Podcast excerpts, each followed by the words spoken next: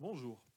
Je te propose de prendre à nouveau un texte biblique faisant référence à une durée de 40 jours pour faire le lien avec le confinement que nous vivons actuellement et à l'expression quarantaine qu'on utilise pour parler de la période où une personne malade est isolée.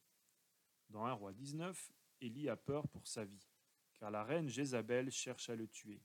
Il s'enfuit, mais après un jour, il s'arrête sous un petit arbre.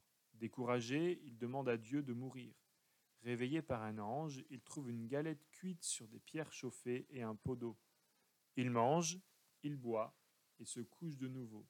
Cela se produit une deuxième fois. Et cette nourriture va donner des forces à Élie. Il va alors marcher quarante jours et quarante nuits jusqu'à l'Oreb, la montagne de Dieu.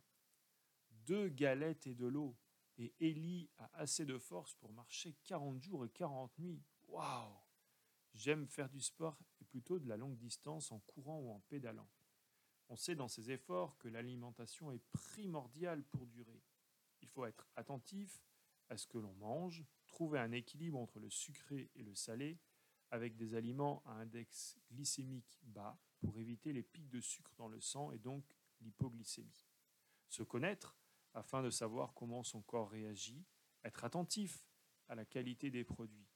Je ne sais pas à quoi était la galette d'Élie, mais si on avait cela aujourd'hui, de nombreux sportifs souhaiteraient en avoir dans leur alimentation. Je vois là un parallèle avec la vie spirituelle. Comment est-ce que tu te nourris spirituellement?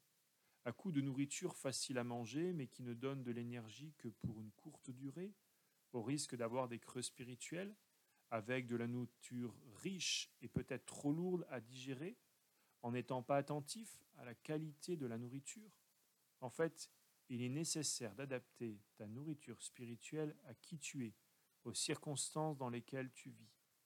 Mais rappelle-toi que c'est Dieu qui va nourrir Élie grâce à un ange. Je prie pour que tu puisses trouver en Dieu la bonne nourriture qui nous permettra d'aller de l'avant et de tenir la distance, car l'objectif est d'aller à la rencontre de Dieu, comme Élie le fit sur la montagne d'Horeb. Que Dieu te bénisse.